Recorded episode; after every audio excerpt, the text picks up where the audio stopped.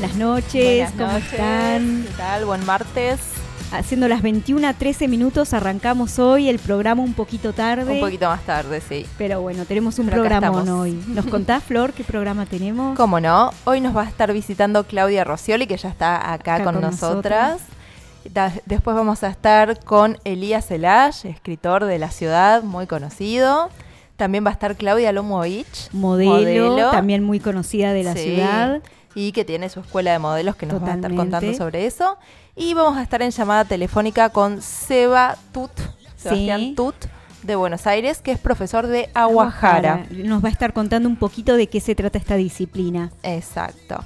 Y como todos los martes, estamos compartiendo una picadita de Don Rosendo. ¿Qué tenemos hoy, Mari? Hoy tenemos una sopresata italiana de estancias integradas, que es un embutido con carne y tocino cortado a mano y con la pimienta partida a cuchillo. Que se nota. Se nota que lo probamos nosotros y se nota bastante. Y un queso banquete de Produlac, que se llama Original. Original. Que nos contaba hoy Juan de Don Sí. Rosendo que ahora van a ser todos el queso de denominación de De origen de, acá de Tandil, va a ser el banquete. Así que todos, todas las marcas van a ser queso ese banquete. queso. Sí, así que deliciosa la picada de hoy. Muy buena. Bueno, bienvenida Claudia, que ya está acá con nosotros. Bueno, ahora sí, no quería intervenir con la picada. No, por favor. Pero bueno, buenas noches a, a ustedes, gracias por la invitación y buenas noches a la audiencia también. Bueno, muchas, gracias, por venir, por Claudia. tu tiempo. Oh, un placer. Con estos días lindos dan más ganas de salir, entonces Ya Marianela me conoce, sabe que Sí. salgo con la primavera y el verano. Han Un- compartido con Marianela Sí. otro espacio radial también. sí, tal cual momento de encuentro el año pasado y un Sí. poquito de este año. Así que bueno, fue muy muy divertido, digamos, Fue muy divertido. enriquecedor, muy lindo, la verdad, Sí. una super experiencia. Sí, tal cual. Pero bueno, les contamos que además de tener experiencia en la radio, Clau es licenciada en recursos humanos y coach. Y hoy nos va a estar hablando un poquito de qué es el coaching. ¿No? Sí, sí, lo de la radio fue amateurismo, digamos. O Como nosotras. Como nosotras, tal cual. O Sí. hobby, pero bueno, sí, yo lo mío, digamos, hace ya 30 años es este todo lo que tenga que ver con recursos humanos, así que Un montón. y, y bueno, sí, muchos años y después le sumé un poco la, la parte de coaching, sí, que, que bueno, lo venía haciendo un poco ya a través de- de- del trabajo en sí, de, en recursos humanos y en empresas. eh, uno hace coaching, digamos, sí, sin tener el título. Claro, cual, porque estás sí. escuchando a la, a la gente, la problemática en las organizaciones, ¿no? Entonces, eh, lo que hice fue certificar, estudiar oficialmente y certificar para, bueno, ser una coach profesional. ¿Y lo Bien. hiciste presencial o online? Porque ahora he visto que se puede estudiar Sí, se- coaching online y no sé si hay diferencia o cómo es. Mira, eh, bueno, yo hace 12 años que estoy viviendo acá en Tandil y este, eh, mi experiencia laboral, digamos, mayoritariamente es en Buenos Aires, en Capital. Ajá. En esa época, digamos, todo lo que era referente a coaching era presencial Claro. y solamente viajaban o era, digamos, virtual aquellos que estudiaban eh, con eh, en la escuela chilena, que es de donde Ah. un poco se origina, digamos, es muy, muy, muy buena, digamos, eh, la escuela de coaching de Chile, ¿sí? Pero bueno, eso era cuando era el uno a uno, después Claro. los números cambiaron, y, pero la gente, mucha gente, digamos, muchos colegas han ido, en su momento viajaban y hacían encuentros tipo módulos este, a Chile. O ¿sí? sea que fuiste una de las primeras que hizo coach o coaching acá en Argentina.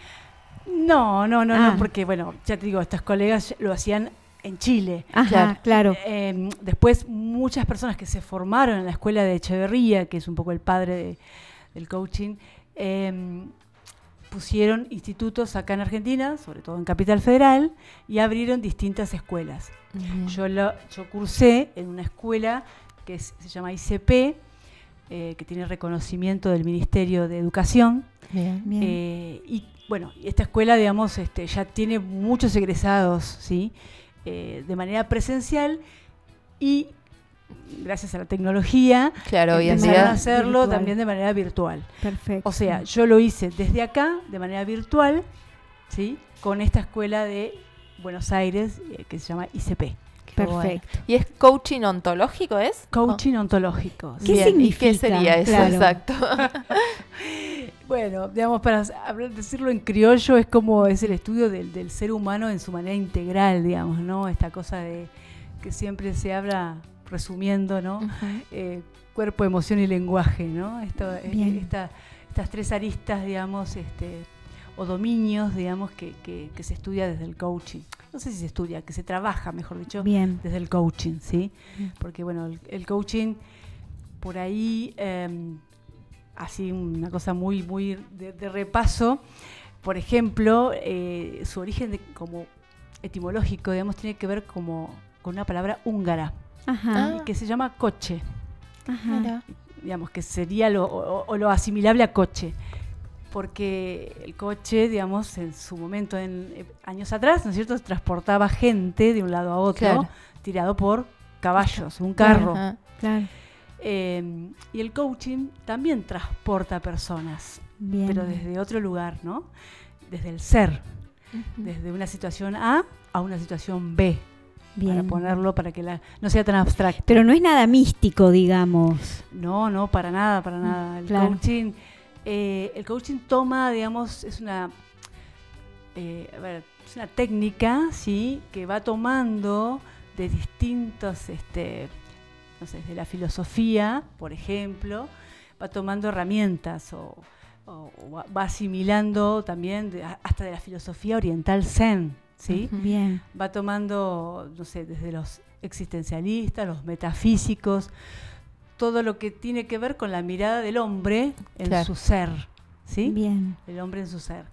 Ahora, el coaching eh, está de moda, eso es lo que pasa y a veces Sí, Claro. se escucha Sí. un montón, sí. Sí. Sí, eh, sí, porque ahora es como que hay tanto la moda que hay coach de moda, coach de esto, Sí, coach Sí, de Sí, lo otro. empresarial, está como Sí. súper dividido en Claro, y especialidades. en realidad el coach, esto de coche, es transportar a alguien que quiere lograr una, digamos, eh, sus metas, sus objetivos, es muy concreto y quiere pasar de un estado de ser, ¿sí?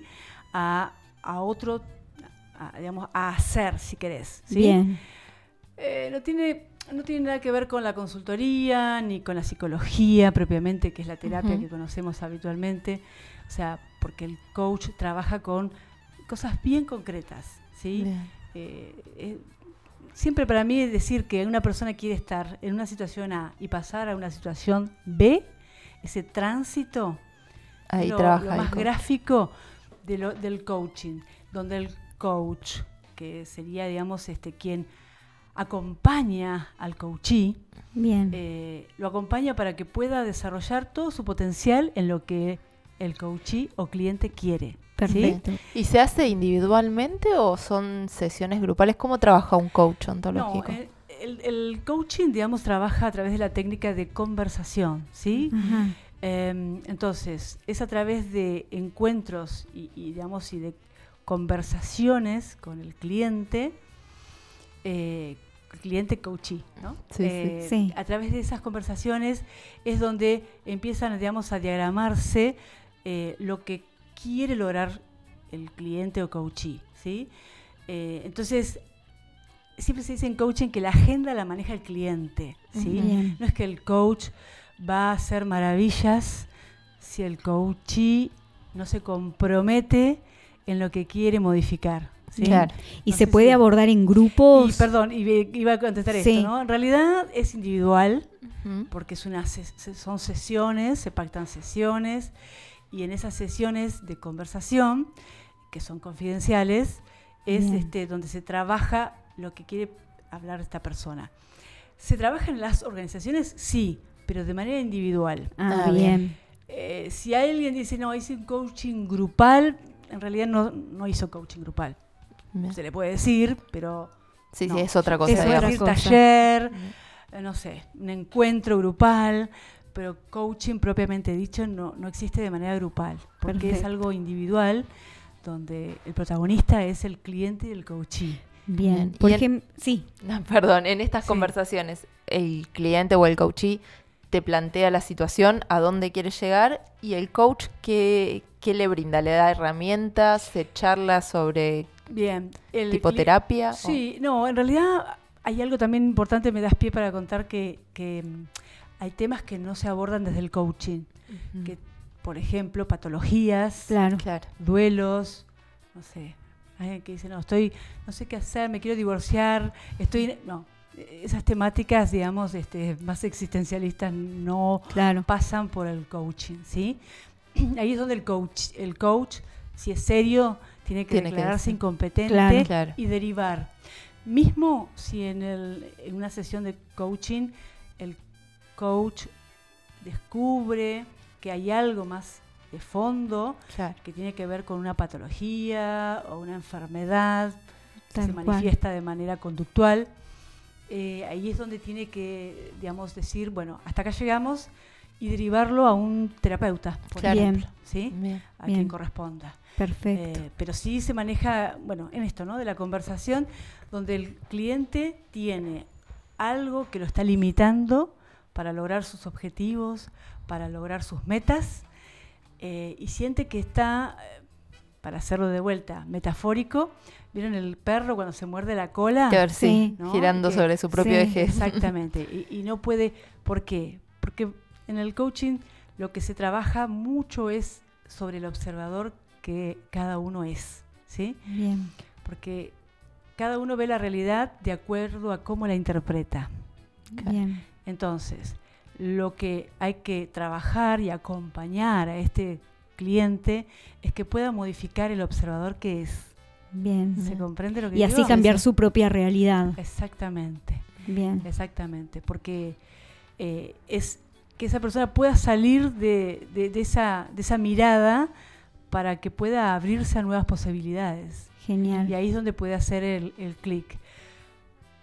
Por supuesto, acá lo que trabaja el coach es a través de la de preguntas poderosas y de una escucha muy abierta y muy atenta, es qué hay detrás de todo ese relato que trae el cliente, ¿no? que a veces uno le dice la punta del iceberg, Claro. qué hay Claro. debajo de todo eso, y ayudarlo y acompañarlo al coachee para que él se dé cuenta, ¿sí? Claro. Porque el tema, lo más importante es que el cliente o coachee tome conciencia. Es la única forma que todos transfor- nos transformamos. Sí, sí, totalmente. Cuando podemos hacer totalmente. consciente algo y lo vemos y nos damos cuenta, a partir de ahí, ahí puede empezar a- Podemos a, empezar a transformarse transformar. y a transformar Qué su lindo. realidad. Sí, totalmente. Y Sí, es apasionante. eh, necesitas haber estudiado algo antes, por ejemplo, vos eh, eras licenciada, sos licenciada en Sí. recursos humanos. ¿Necesitas tener una carrera de ese estilo anterior a, a estudiar coaching ontológico o cualquiera puede estudiarlo? Mira, eh, es abierto a quien quiera hacerlo, ¿sí? Primero se trabaja con uno. Claro. quiere Bien. estudiar coaching, digamos, primero tiene que transformarse uno, ¿no? Esta cosa de declararse ignorante, Sí. declararse que uno no sabe nada, aunque haya sido, no sé, hasta si- hay muchos psicólogos que estudian que estudian coaching. Mira. ¿sí? Pero lo importante es poder despojarse de todo lo que uno trae. eh, porque es desde ahí, desde la humildad, donde uno puede aprender. Y construir, ¿no? Exactamente. Porque es algo muy distinto. Por ejemplo, a lo que vos dijiste, yo toda mi vida trabajé en recursos humanos y entonces uno ya tiene unos pre- tiene prejuicios. Claro. y Totalmente. Y preconceptos. preconceptos. Entonces, lo importante es poder separar un poco la paja del trigo y decir, bueno, no, no, no, esto no me sirve para aprender coaching. Después sí, cuando vos decís, bueno, una vez que certificaste, que vos pudiste, digamos, este, comprender de qué se trata y aprender estas, esta metodología, después incorporás todo lo que vos traes en tu mochila y de bagaje, ¿no? Eh, entonces, en la práctica, sí, me sirve haber sido, haber trabajado en recursos humanos. Claro. En la práctica, para estudiar coaching, eh, no es necesario. Bien. ¿sí?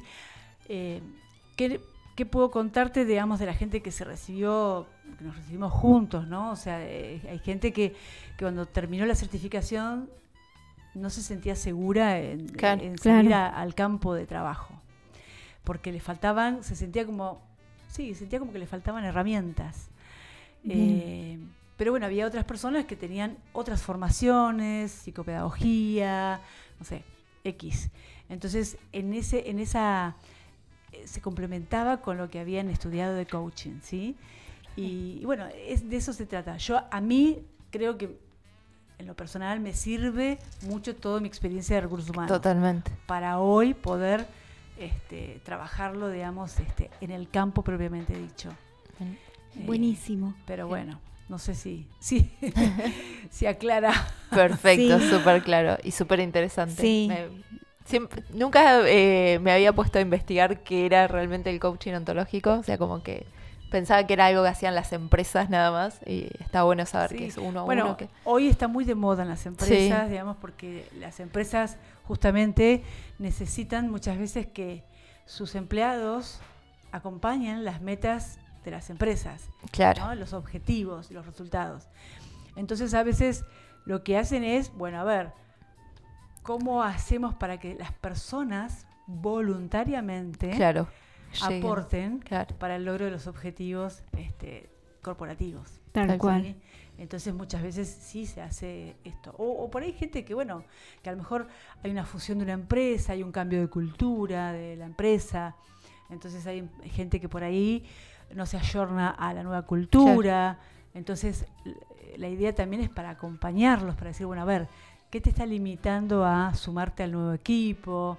¿No? Es- está muy bueno. Bueno, son los, sí. o- los Sí. obstáculos que, que, bueno, que cada uno se, se autogeneran. Ojalá más mente, ¿no? empresas tuviesen esta Sí. oportunidad de darle al empleado la posibilidad de transformarse y de Sí, poder sí. ser más proactivo y Tal más cual. útil y que también. siempre hablando y revisando Sí. nuestro propio pensamiento por ahí, como decías vos, encontramos con nuestras propias limitaciones que nos ponemos sin, sin que Claro. existan realmente. Sí, Sí. lo bueno es que el coaching son sesiones, o sea, a no ser que uno vaya cambiando la temática, ¿no? De la pro- o la problemática que trae el cliente, pero son, eh, a veces son tres encuentros. Claro, no es eterno, no, es- no se No es que- prolonga. claro, es algo muy concreto, Bien. muy concreto donde se pacta con el coachee qué se va a trabajar, cuáles son los resultados que se esperan, para qué se va a trabajar lo que se va a trabajar, o sea, es bien, bien concreto.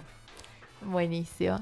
Bueno, Claudia, Bueno, te agradecemos muchísimo No. por habernos dado tu tiempo y todo tu conocimiento con este tema. por favor. Y bueno, te esperamos en la próxima temporada de Eternas Politeístas. Dale, dale, a disposición, cuando gusten. Un placer, chicas. Gracias. Gracias. gracias. Y nos vamos con un temita antes de tener a nuestro próximo entrevistado, Sebastián. Vamos con I Just Died in Your Arms Tonight de Cutting Crew, un tema de 1986.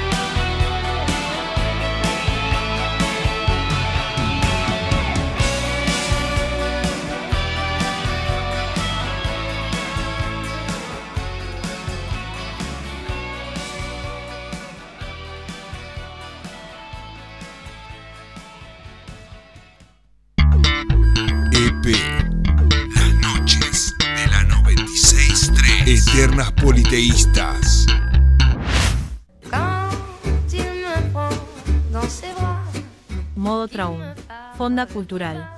Platos típicos de la gastronomía local. Abrimos de jueves a domingo por la noche. Hacé tu reserva al 2494 47 74 12. Modo Traum, Mitre 388. il est entré dans mon cœur. Estudio Jurídico, Cordiviola Sarmiento. Abogados y mediadores. Te ofrecemos asesoramiento jurídico en diferentes áreas. Derecho de familia, derecho laboral, sucesiones, civil y comercial. Asesoramiento a empresas. Nos encontrás en Uriburu 55 y contactándote al 2494 32 76 74. Estudio Jurídico, Cordiviola Sarmiento.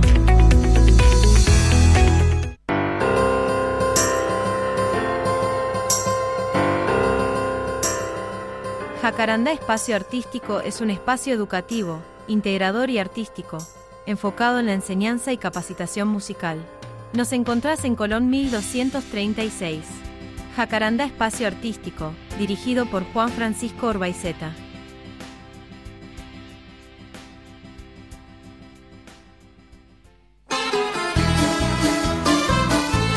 Pizzas La Italianita. Pizzas listas en 15 minutos. Naturales, sin conservantes, ricas, prácticas y caseras. Del freezer al horno.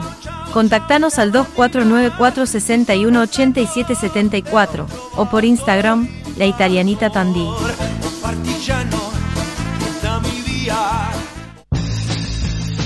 Feria Americana Ofelia. Vestite super cool y al mejor precio siempre. Te esperamos en Avenida España 564, de lunes a viernes, de 10 a 13 y de 16 a 18. En Facebook e Instagram nos encontrás como Flores Anim.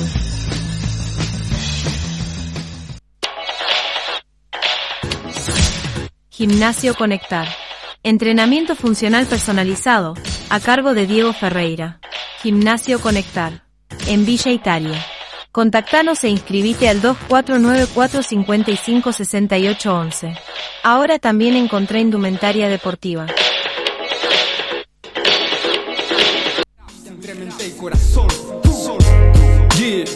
Especial para Radio Nitro, guacho. F-R-A-N. Ah, desde Tandil, desde la sierra. Buena música, dando vida. Estás en la 96.3. Eternas politeístas. En la 96.3. En Radio Nitro. Eternas politeístas.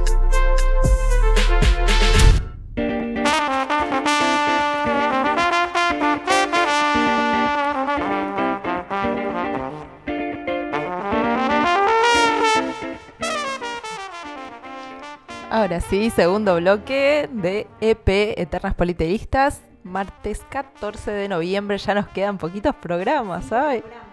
Cinco programas más. Nos van a extrañar, ¿no? Sí, por supuesto, yo te lo asevero. Y como les prometimos, ahora estamos con Sebastián Tut al aire. Hola Seba, ¿cómo estás? Hola Sebastián, buenas noches. Hola, buenas noches, muchas gracias por invitarme, ¿cómo están? Gracias Muy a vos. Gracias a vos. ¿Cómo estás?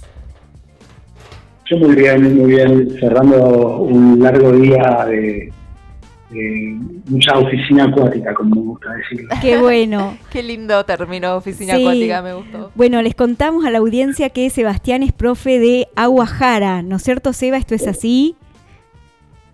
Sí, soy, eh, diría que un eterno aprendiz y, y facilitador y profe hace, en este último tiempo, eh, profesor. Sí, lo que se conoce en el nano mundo como profesor. Bien. Pero, sí, Y contanos un poquito qué es el aguajara. ¿Es una combinación de, de diferentes deportes? ¿Cómo es? A ver, para, voy a ver, esta, estoy con los auriculares y medio que se me entrecorta los voy a sacar. Bueno, nosotros te escuchamos Sí, bien. sí, está perfecto. Pero ahora, ¿me escuchan bien? Sí, bárbaro. Sí, sí, bárbaro. bárbaro. Bueno, genial. Repetime esa última que justo te me cortaste, porfa. Eh, te preguntaba a ver qué era aguajara. Sabemos que es una combinación, un poquito de yoga con natación, pero ¿qué es exactamente y qué, qué, cómo se practica? Bueno, en principio eh, te diría que no es ni yoga Ni natación. Bien. Eh, y la verdad es que la pregunta que es Aguajara es, te diría, para nosotros quienes lo practicamos y lo exploramos, es un poco un motor, la pregunta misma, ¿viste? Eh, y esto porque mm, tal vez es una investigación, una exploración que está en constante movimiento y desarrollo. Eh, es una práctica y una experiencia también que es, mm, diría, muy joven. Eh, creo que desde que se llama Guajara debe tener 14 años. Ah, Así bien. que es, Súper joven. es, eh, sí, es, es una, es una recién entrando en su adolescencia. Bien. Eh, y bueno, y básicamente yo me, me gusta decir que es una exploración, es una exploración, eh, a mí me gusta mucho acuñar el término de que es una exploración de las tres aguas, eh, la- y las tres aguas en este caso sería como el agua personal, no las aguas internas, Tal cual. eh, a la vez estas aguas internas en diálogo eh, expuestas al medio acuático en el cual se desarrolla la práctica y eh, esta tercera agua que sería el otro, ¿no? la otredad. Ajá, Bien. entonces, eh, tiene varios formatos de exploración, tal vez el más conocido para, para la poca gente que lo conoce, diría, eh, eh, se le llama sesión, ¿sí? Eh, la sesión de Aguajara es un encuentro normalmente uno a uno entre un facilitador y la persona que viene a, experimentar la sesión.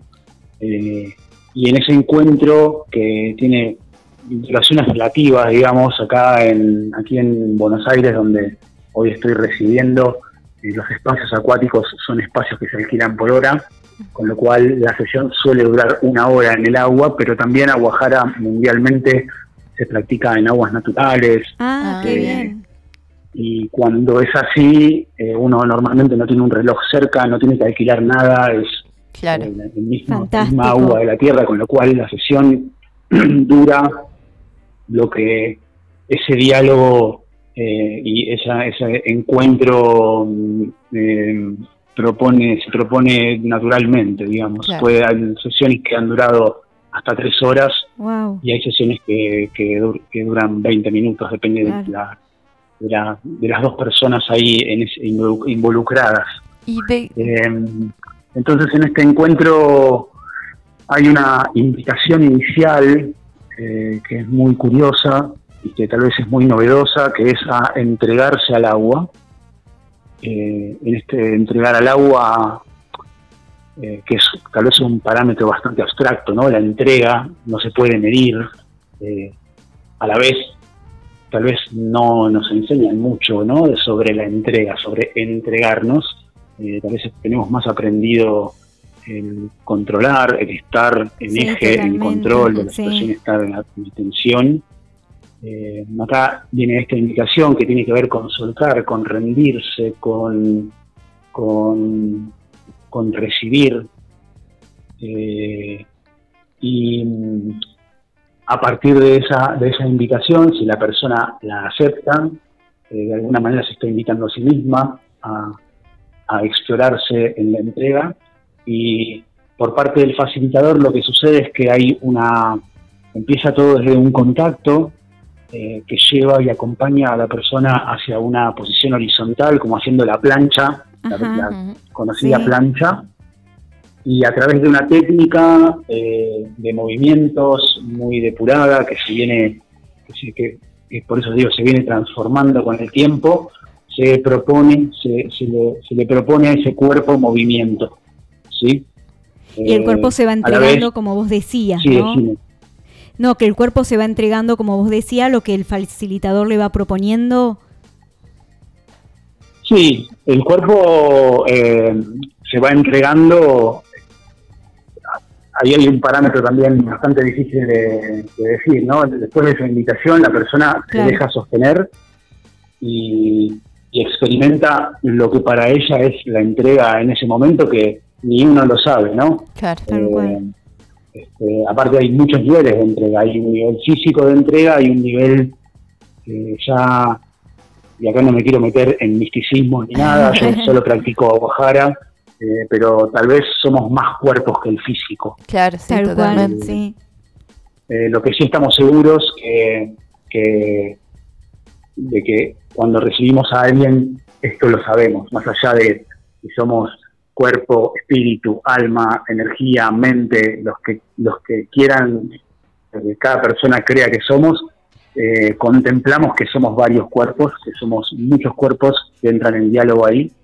Eh, y desde, aparte de esta técnica, trabajamos mucho desde la escucha, desde la intuición, y es un diálogo que se genera desde el tacto, ¿no? Es una, es una práctica que invita, como la persona está haciendo la plancha, tiene sus oídos bajo el agua, sus ojos están cerrados, Claro. no hay, no hay una, no hay un diálogo de palabra, eh, entonces es mucho ofrecer y escuchar cómo ese cuerpo recibe lo que uno ofrece.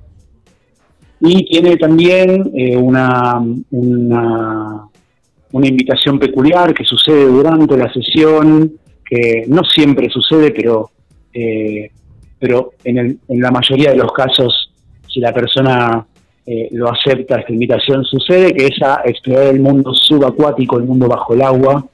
Para eso utilizamos un pequeño adminículo que va en la nariz, que se llama naricera o tapón de nariz, depende de cómo lo llamen, que tal vez lo, lo pueden ubicar mucho en la gente que hace nado sincronizado. Sí, Sí. sí.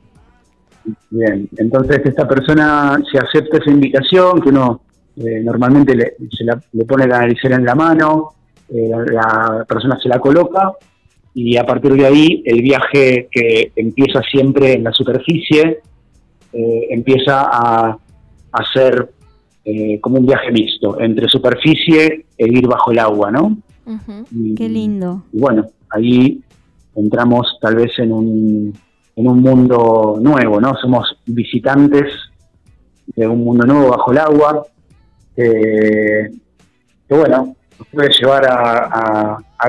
a mí me gusta decir que el agua siempre tiene muchos regalos eh, y en general tiene los regalos justos, más allá de los que queremos recibir, los que necesitamos recibir. Buenísimo, Seba. Qué interesante. Súper interesante y suena súper relajante. Sí, y sí. Dan muchas ganas de probarlo. Y es súper terapéutico también, Sí. parece.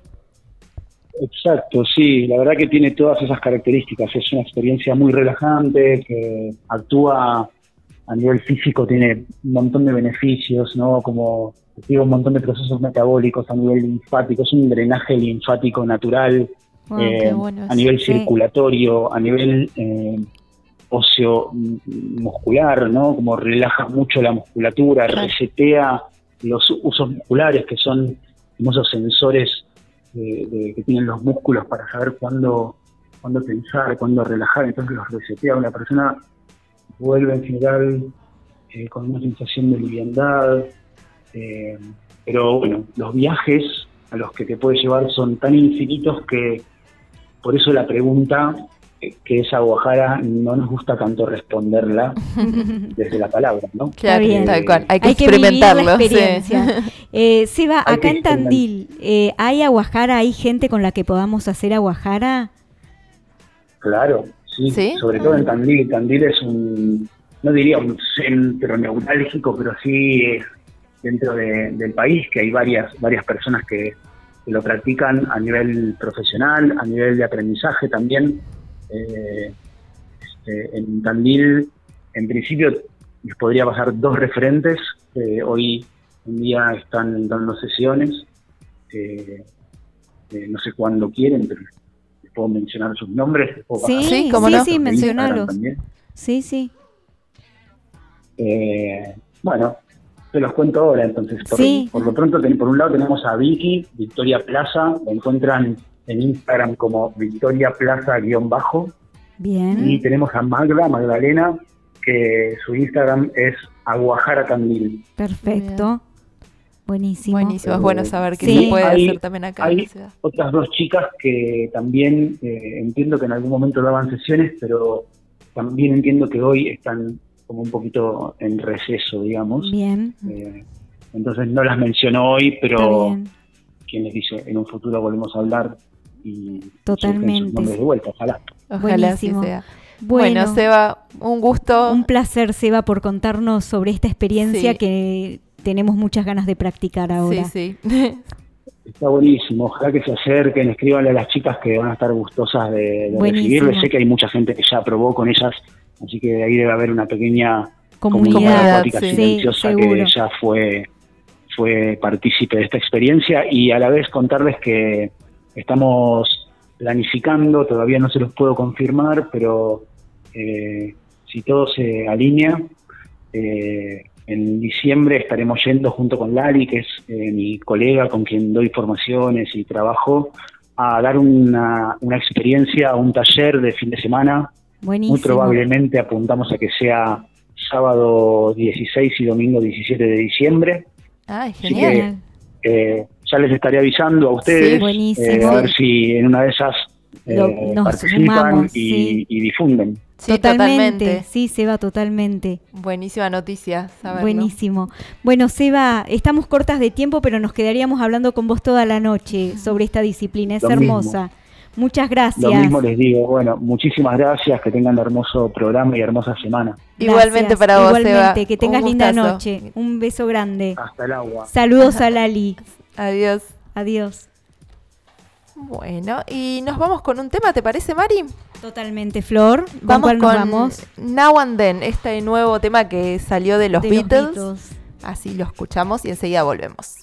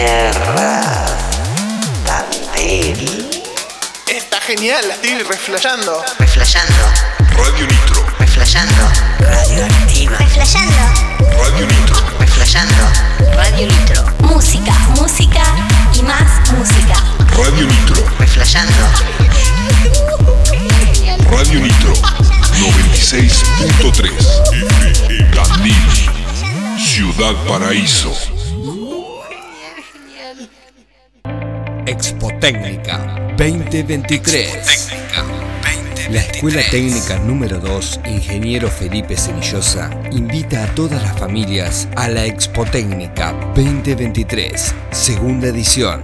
Aparte de conocer íntegramente toda la escuela, podrás ver los trabajos y proyectos desarrollados durante todo el año lectivo. Expotécnica 2023. 16 y 17 de noviembre, de 10 a 12 del mediodía y de 14 a 18 horas. Te esperamos en Alem 285. Expotécnica 2023. Vení y conoce la escuela de una manera diferente.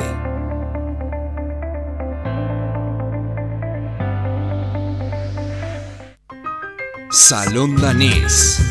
Un lugar de encuentro. Un espacio cultural. Espectáculos. Música en vivo. Talleres. Salón Danés. La cultura de la ciudad tiene su espacio. Rodríguez 282 Entérate todo lo que sucede en arroba Salón Danés Tandil. Un lugar de encuentro. Salón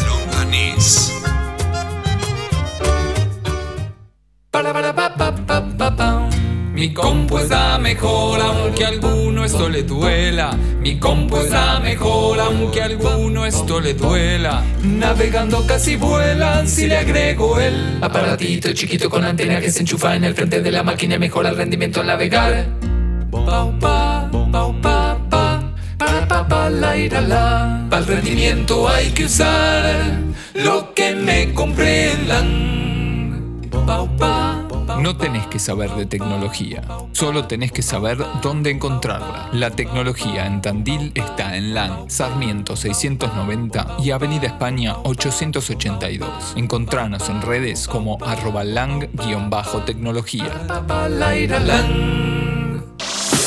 Asociate a una empresa líder, Remises Alas, con 30 años de prestigio y trayectoria. Te ofrece trabajo asegurado, muy buen ingreso y registrado. Ampliamos nuestra flota con auto propio o chofer. Sumamos servicios a una ciudad que no deja de crecer. Comunicate por mail a info@remisesalas.com. Llama a cualquiera de nuestras líneas o presentate en Chacabuco 1436. ¿Quién corta el bacalao? Maconia Grow Shop. Orientación y seguimiento de cultivo canábico. Venta de insumos para cultivo interior y exterior. Tips de elaboración de tinturas y aceites. Todo para el fumador. El 9 de julio, 650, local 4. Nos buscás en Instagram y Facebook como Maconia Grow Shop. No vendemos humo. En renovamos todos los días nuestro compromiso con la salud. Contamos con tres centros médicos con más de 60 profesionales y tres farmacias para ofrecer un servicio integral y de calidad para los vecinos. Además, incorporamos diagnóstico por imágenes, un laboratorio de análisis clínicos y prestaciones complementarias. Conoce más en www.mutualament.com.ar. Mutualament, 34 años cuidando la salud de los vecinos.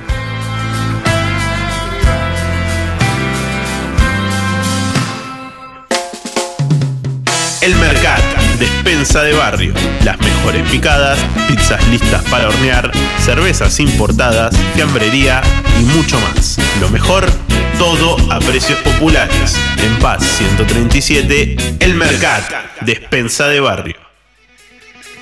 Si querés que tu banda suene, Manhattan, instrumentos musicales. Atención personalizada, atendida por sus propios dueños. Manhattan, instrumentos musicales en Chacabuco 873. Comunícate al 02494 436420. Manhattan.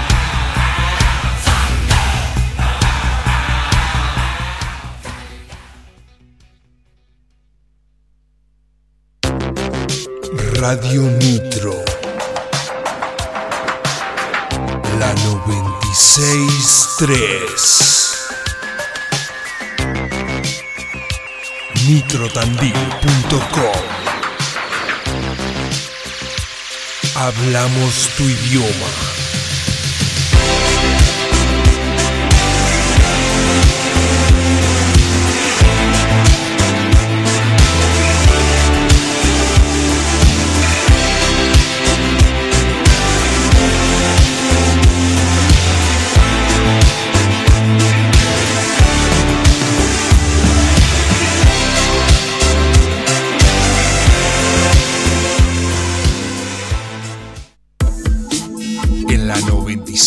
963. En Radio Nitro. EP.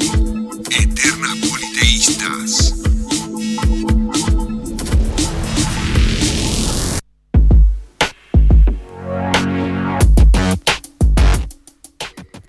Muy bien, y ahora sí, tercer bloque de Eternas Politeístas, siendo las 10 y 3 minutos. Estamos ya acá con un Nuestro lujazo que nos estamos sí. dando con Elías Elash. Bienvenido, Elías. Bueno. Muchas gracias por estar. Muchas No. gracias, Elías, por su tiempo, por estar acá con No, no, nosotros. por favor, gracias por, in- por la invitación. Hacía mucho que no andaba por, por un estudio de radio. Está re lindo el estudio. Qué bueno, muchas gracias. Recién la- venía para la radio y en la, en la, en la puerta me encontré con la- las baldosas de la memoria. Ay, Sí. sí. Tienen, tienen, tienen mucha historia esta escuela. Sí. Sí. De, de las, de, de todo lo que podamos pensar sobre lo acontecido, ¿no? Tanto desde la, desde la alegría, desde el legado de identidad que tiene esta escuela, que es una, Sí. una identidad muy fuerte, muy vinculada también a las manos, al hacer. Sí, Sí, totalmente. Este, todos los que no, no éramos de la técnica éramos unos, este, unos torpes. ¿A qué colegio fuiste, Elías? No, fue como un rally París-Dakar, el pero digamos que empecé, eh, básicamente el colegio San José y terminé a la noche en la escuela normal. Ah, pero mm, esta escuela tiene una identidad muy muy fuerte desde eso, ¿no? Desde decir, tiene un sentido la escuela. Sí, Sí, sí. completamente. Sí, exalumnos tienen un sentido de pertenencia, pertenencia a, a la también. escuela De tremendo. pertenencia y de decir, bueno, sé cambiar un enchufe. Tal cual, Sí, sí. de La utilidad. vida no me Sí. han preguntado nunca este, acerca del sentido del teorema de Pitágoras. Claro, Tal tal cual. No, no, no, no encontré nada que se me aparezca ahí este, de los saberes así del- de, de la escuela que tuvieran realmente una función. Y acá sí. Acá la hay, sí. Sí, sí, Uno aprendía a ser útil. Sí. ¿no? Sí, millonario. Ahí tengo un primo que estudió acá, es, es millonario. Empezó como electricista, así que Mira. este, ahí lo, lo aprendió acá. En fin. Bueno, gracias por la invitación. No, gracias a vos, Elías. Bueno, contanos un poquito sobre vos, cómo arrancaron tus inicios en, en el tema de la escritura. ¿Siempre te gustó escribir desde chico? Sí, sí. ¿Sí? Sí, Sí, creo que sí. No, no, no. Siempre me gustó leer y, apar- Mm. y, y está, mm, está muy relacionado. Claro. Está muy relacionado la, la lectura con la escritura. Eh, básicamente, eh, yo tenía como una suerte así de a los 12, 13 años de un problema de expresividad. Ajá. digamos, ¿no? Por ahí a veces en algunas charlas, y eso lo, lo- lo he contado, que me salvó la vida a mí un profesor que estaba muy atento, un, un maestro de, de de lengua, de castellano, en ese momento que la llamó a mi mamá y le dijo, tenés un problema, no, no, tu hijo no escribe, no habla, no se comunica, Ajá. Así que hace algo. Y mi mamá le preguntó qué, una gran maestra, y le dijo que lea. Ah, Bien. y Así ahí. que pasé de. Sí, pero pasé un tanto abruptamente porque yo leía, qué sé yo, la, la colección de Salgar y todas estas, estas cosas que se leían a los 12, 13 años. Este, o historietas, o lo que fuera, sí, lecturas de, de edad de esa época. Pasé a, qué sé yo, a la metamorfosis de Kafka, al túnel, Ah, bien. al túnel de sábado. Fue abrupto. Claro, sí, sí. Fue un cambio total. Sí. total. Este, y eso realmente me salvó, porque eso después me trajo la escritura. No hay un proceso, es, está- es inescindible la, la lectura de la escritura. Claro. ¿no? Así que, eh, así que desde ahí, ¿no? Pero digamos que creo que eh, hay, hay cuestiones que me parece que vienen con uno. Bien. Bien. ¿Y recordás qué fue lo primero que escribiste y lo compartiste con alguien para que lo lea? Yo creo que fue un cuento que me lo publicaron en el diario. Qué bien. Que era muy malo el cuento. No me acuerdo el título, no sé si no era La maté porque la quería. Guau. Una cosa media. Era malísimo el cuento y no sé cómo, cómo me lo publicaron. Ah, o antes también, o no, antes hubo. Hice un diario clandestino en la escuela. Ah, mira. Ah, ya venía de ahí. En de, el colegio, sí. sí. Yo, mi, mi, toda mi, este, mi, mi insurgencia, digamos, la, la expresaba escribiendo. Y creo que, no sé, creo que una vez que una, como una, necesitaban como una semblanza, no sé si de, de San Martín o de Sarmiento, y a mí me gustaba Sarmiento. Pesar de que era odiado por razones elementales en la escuela, pero para mí Sí. me- yo ya sentía que Sarmiento era algo mucho más de lo que me... Ese señor pelado que me ponían en una estatua. Claro. ¿no? Este, me parece que escribió una, una estatua sobre, una, una semblanza sobre Sarmiento. Yo ya había leído el Facundo, que era algo, eh, eh, leer el Facundo a los 15 años, Claro, sé yo, claro. era algo ya, era, este, era algo medio raro. o me gustaba la historia, la- mi mamá era muy de comprar libros, leía mucho de revisionismo histórico también, bueno. Así que creo que viene por ahí, pero mm, no sé si hay un momento, me parece que viene de, como de fábrica, Bien. Bien.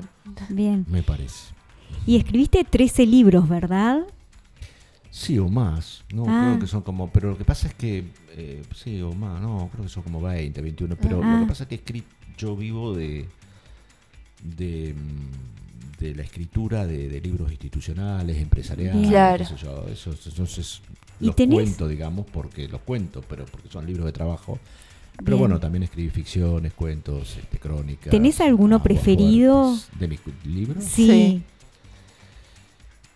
Sí, eh, me gusta mucho. Hay un librito de 100 páginas sin pretensiones, totalmente Ajá. sin pretensiones, un libro a pedido que escribí, que son las memorias del bar ideal. Ay, Es un sí. libro que, que me gusta mucho. Y me gusta mucho también una, un ensayo que escribí sobre Edipi y Di Paola, Sí. Ah. se llama Huyamos de aquí, que era el mejor escritor argentino, el mejor escritor de Tandil que tuvo esta ciudad. Eh, Dipi, yo lo conocí muchos años.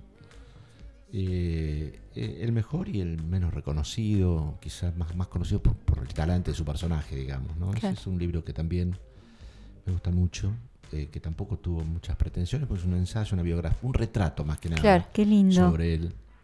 Así que sí, también ha pedido fue ese libro también. Pero bueno. El del bar ideal, ¿cómo, cómo surgió? ¿Cómo lo Porque tipo- entrevistaba gente que te contaba historias o Sí, no, no, No. yo- el bar ideal prácticamente fue como mi casa, digamos. Claro, en mi te criaste ahí. Sí. En mi adolescencia. Igual entrevisté mucha gente, pero en realidad una vez me, me llamó por teléfono un, un señor que era de La Plata, un empresario, Ajá. y me dijo, alquilé esta esquina y la voy a hacer de nuevo. Y me dijeron que acá hubo un bar muy famoso, este, me dijeron que vos escribís de estas cuestiones y quiero hacer un libro para cuando yo a- a- eh, inaugure lo que voy a hacer. Y le digo, ¿y qué vas a hacer? En ese momento la esquina estaba como cerrada, el ideal le había cerrado. Eh, en el año 2005. Claro, porque cuando nosotras éramos chicas estaba Estaba, todavía estaba, sí, sí. 2005. Yo no era tan Este, chica. y-. Y me dice, voy a hacer un resto, un resto bar que se, llama, se va a llamar Frauens. Claro. claro. Y le digo, con ese nombre. yo- Yo el libro te lo escribo si me lo pagás, pero le digo, con ese nombre, no. Me dice, tenemos una cadena ya de, de Frauens, una en Bariloche, una en La Plata, la. Central, una en Córdoba. Y digo, está todo bien, le digo, pero Ah. fíjate porque vas a invertir una fortuna, lo iban a hacer totalmente de nuevo, gente de La Plata. Digo que hay que conocer un poco la ciudad, no es fácil Claro. la ciudad.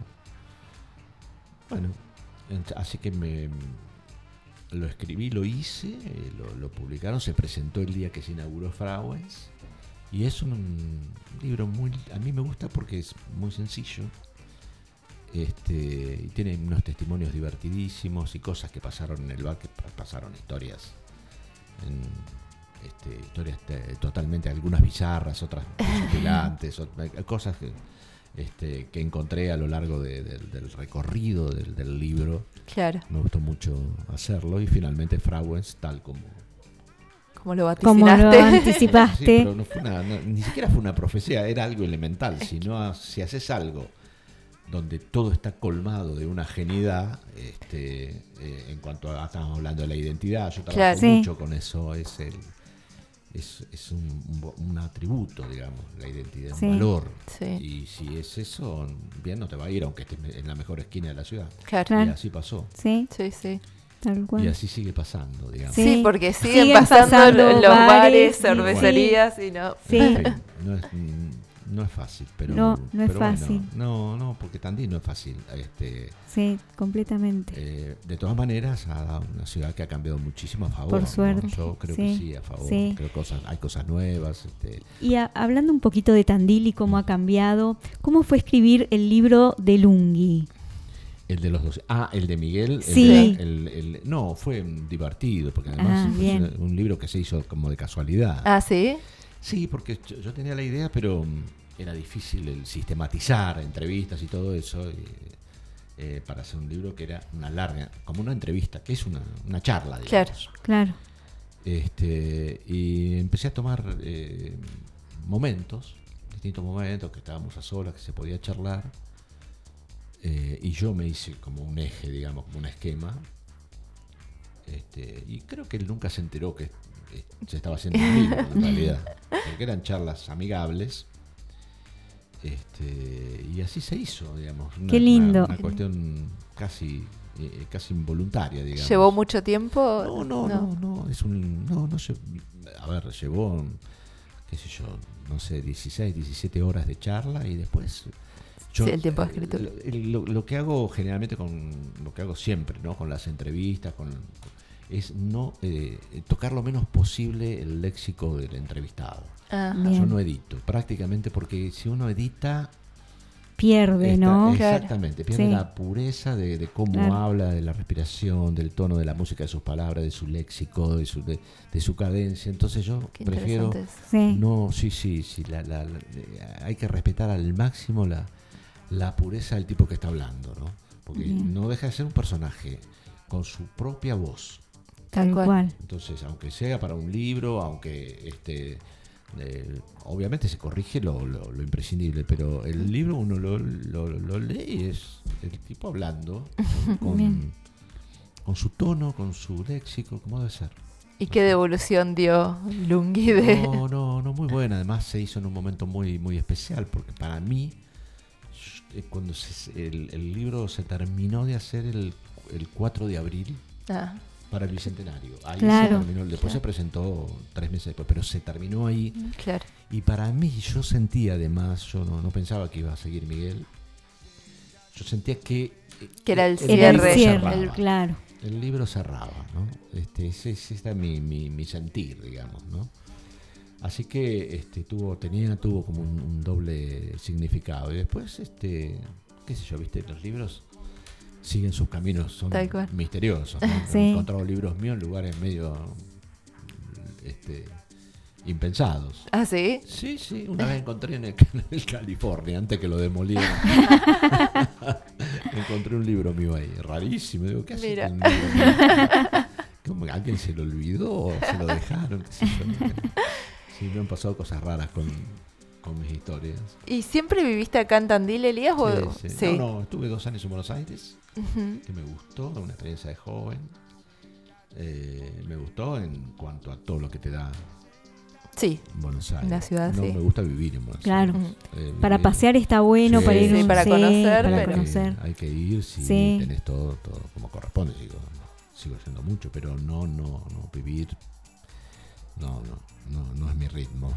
¿Y Tandil es, es tu lugar en el Sí, mundo? sí, es mi lugar, digamos. El, el- el mundo. es- yo creo que yo creo en el concepto ese de aldea global y mucho más ahora. con- Sí, Sí, tal cual, tan globalizado internet. todo. Ahora donde está todo, eh, este, absolutamente, creo totalmente en, en ese concepto. Este, eh, había- siempre René Laván repetía una, una cita de, de Atahualpa que decía que el hombre es ciudadano del mundo, pero tiene que tener su vértice. Sí. En ese sentido, el de semivértice es Tandil. Es Tandil. Tal cual. yo siento lo mismo. También. Sí, qué, claro. qué bueno. Ujú. ¿Y nos querés contar un poquito sobre tu experiencia en la radio? Que antes Con de salir Pepo al, ar- al aire estábamos Sanzano. charlando. Sí. La radio es este. En la radio es imposible aburrirse. Sí. ¿Cómo pasa el tiempo en la radio también? Sí, hay otra Bueno, dimensión del sí, tiempo. Sí. completamente. Era un programa que salía cada cuánto el que tenías con Pepo. No, todos los días. Todos sí. los Todos días. Todos los días, dos, tres horas. Y a la mañana eh, temprano. Temprano. Sí, hicimos varios horarios, generalmente temprano. Trabajamos el tema, el, el leitmotiv era la noticia con humor. Ujú. Nosotros creíamos, yo sigo creyéndolo y Pepo seguramente también, que este, la realidad es indigesta. Totalmente. Entonces hay que tratar de, de ponerle ese, ese, ese matiz ¿no? que, tiene, que, tiene, que tiene el humor en sí mismo. Y Pepo, Sí. un gran humorista, Sí, Sí. un gran repentista, un gran improvisador. Entonces para nosotros la radio era un teatro de historias. Claro. Agarrábamos Se una- divertían mucho. Sí, sí, sí, sí, sí, sí, nos moríamos de risa, la verdad. Qué lindo, terapéutico. Sí, sí, no, eh, y aparte no, pasaron cosas este, extraordinarias, qué sé yo. Un día se, se durmió el operador. Menos mal que Durante acá Martín programa- no se nos Se duerme. durmió antes de Antes de llegar. llegar al Ah, programa. menos ah, antes de llegar al programa y Pepo, está. que es lo que conoce mínimamente de lo que es una consola, Se puso a operar. dijo, no, Ah, no, no, porque no, eso no, la operación americana en ese momento era imposible, él tampoco no, no lo sabía hacer. No, pero sabía cómo ir al aire. Claro. Sabía qué Ah, bien. hacer para decir, bueno, vamos al aire. Y apretó, se prendió la luz roja y estuvimos tres horas, bien. sin pausa, Claro. No, claro, Sin música. sin música, Claro. sin corte, sin teléfono sin móvil. Tres horas. Tres horas. Eh, una cosa, no, no lo vamos a olvidar jamás. Porque fueron así las, las tres horas de programa, divertidísimo. Este, no sabíamos qué, qué pasaba al otro día. Bueno, por supuesto, tallaron los teléfonos, todo fue divertidísimo, porque además no, no Tres horas en una cápsula. Claro. Como Tal. si estuviéramos haciendo 20.000 leguas de viaje Claro. submarino. Sí. Aparte esas tres horas, como vos decías, el tiempo horas. cambia en la radio, Sí, la sí. dimensión del tiempo. Sí, y ahora hay mucha... La, la radio sigue siendo en esencia lo mismo. La- para mí la radio es una fábrica de ilusiones. El, que- el que se aburre en la radio tiene que irse. Por lo menos si tiene un micrófono, Claro. tenés una obligación eh, total y absoluta de hacer de tu voz y de tu... Este, de lo que tiene que ver con tu, tu, tu formación, tu, forma, tu marco teórico, tu formación cultural y tu pulsión, sobre todo tu pulsión hacia la creatividad, hacia, hacia inventar. Tu, tu- tu capacidad de invención te- en la radio te la multiplica por Sí. en- a, a niveles astronómicos. Qué ¿no? lindo eso. Tenés Sí. que tener un buen compañero o compañera. Claro. ¿no? Este, una idea clara del programa que querés hacer y una audiencia que, Que te entienda siga. para dónde, Sí, entienda sí. para dónde va, porque cuando la, la audiencia no entiende para dónde va o se, Sí. toma, se toma algo, pu- puede pasar, pero nosotros hemos tenido pero experiencias para, para- porque desde mi punto de vista, para Pepo le pasaba lo mismo, para mí no hay personas, hay personajes. Claro. Entonces vos agarrarás una noticia, no sé, un, un remisero asaltado. Sí. Y bueno, empezamos a desarrollar esa noticia que empezaba con la noticia, el hecho fáctico, el remisor asaltado. Y de pronto eh, llegaba el personaje que se llamaba Juan Chorrito, con Pepo con su voz de, de- Y era un chorro. Claro. Y era un chorro que explicaba, bueno, por qué lo había robado, que no se sintiera mal. Pero estábamos hablando y yo tenía que dar el nombre del remisero, pongámosle Raúl Ordoni. ¿no? Y de golpe aparecía Raúl Ordoni, eh, enfurecido, en el, en, al No, aire. ¿Les- les ha pasado creer. eso? Terrible, Wow. Terrible. Le digo, "Padre, pues, pe- explicar que estamos haciendo un chiste. Claro, Claro. tal cual. Eh, bueno, el humor a veces es, Ah, es complicado. Pero, Sí, bueno, sí. pero estaba eso que para nosotros, yo lo miro a la distancia y digo, pero esa por, por decir una. Sí, tal cual. Miles, miles este, de, de gente que. Pero yo no entendía que estábamos haciendo ficción. Tal cual. Y la realidad es que se puede hacer ficción con Sí, este, sí, con un hecho un así. hecho real. con la realidad. Exacto. Sí, Totalmente. divertidísimo, lo estás, te estás invirtiendo. Y que se Sí. puede hacer humor Se mientras que puede. no se crucen ciertas... Se hay Límites. Límites, sí. Exacto. hay cosas que, que- con las que no te puedes reír. Tal cual. Este, todos lo sabemos, o por lo menos los que creemos que hay cosas que, Sí, sí. Sí, no que, que- tal que hay, cual. hay límites, hay cosas que no se hacen, pero era, era muy, muy, muy divertido. Esas- entonces la radio para mí es, es una, la obligación, tenía como una obligación moral de, de, de- de- de que el oyente este, se ría en el auto, se ría a carcajadas, Tal este, cual. que piense o que se enoje. Eh, expulsión de vida la radio. Tal cual. Ay, qué qué lindo. Bueno, Y Elías, ¿en qué estás trabajando actualmente? Estoy- ¿Tenés- no, estoy eh, a punto de tomarme un año sabático, estoy terminando Ay. dos libros de, de- de laburo, este, que ya, ya, ya los, los- los voy a entregar. Y tengo pensado hacer un libro de cuentos el año que viene, tomarme un año sabático de todos los libros por obligación. Claro. Claro, Un libro, sí, sí, hacer algo está. No, me voy a de- dedicar a solamente escribir ficciones nada más, este, hacer un libro de cuentos o por ahí un relato, un relato de, no sé, 60.000 palabras, 200 páginas, una cosa así. Así que... ¿Y tenés la idea ya? No, Hay está- algo. hay algo. Hay algo. buenísimo. Vamos a esperar A estar atentas. Sí, a que se publique. Bueno. Elías, Bueno, la verdad que un gusto gracias. Que no, hayas Increíble. participado. Finalmente nos hemos podido encontrar. Sí, Sí, tal, tal cual. cual. Tuvimos ahí un encuentro Medio fallido. accidentado, sí. Bueno, Bueno, les agradezco mucho. bueno, Gracias gracias, vos, Elías. Bueno, vamos con un tema, ¿no? Vamos con un tema y ya estamos, con, nuestra última mitad del día, Claudia Claudia Lumovich. Lumovich. Vamos con Osito de Peluche de Taiwán, pero la versión con Katupeku. Es más rock. Más rock. De Catupecu, macho.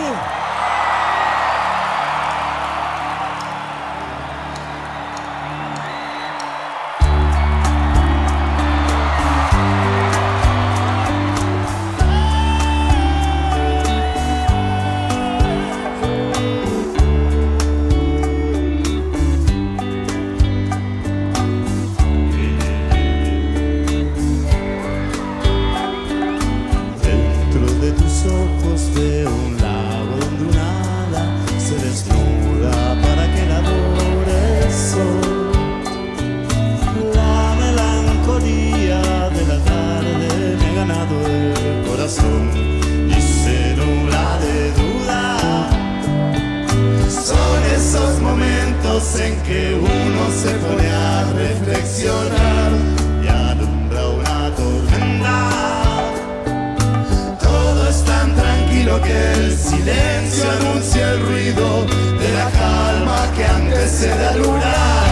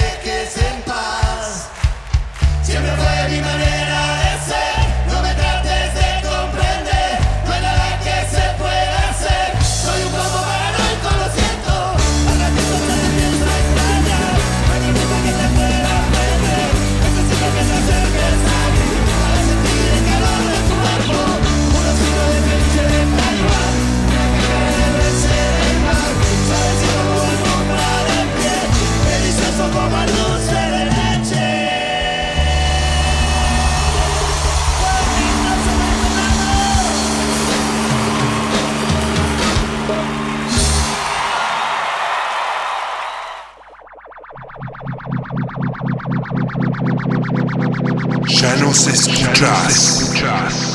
Ahora, miranos. Miranos. Suscríbete, suscríbete, suscríbete. Busca nuestro canal de YouTube. nuestro canal Radio Nitro Tandil. Radio Nitro Tandil. Reviví todo el material. Hablamos con gente que habla tu idioma. Eternas Politeístas.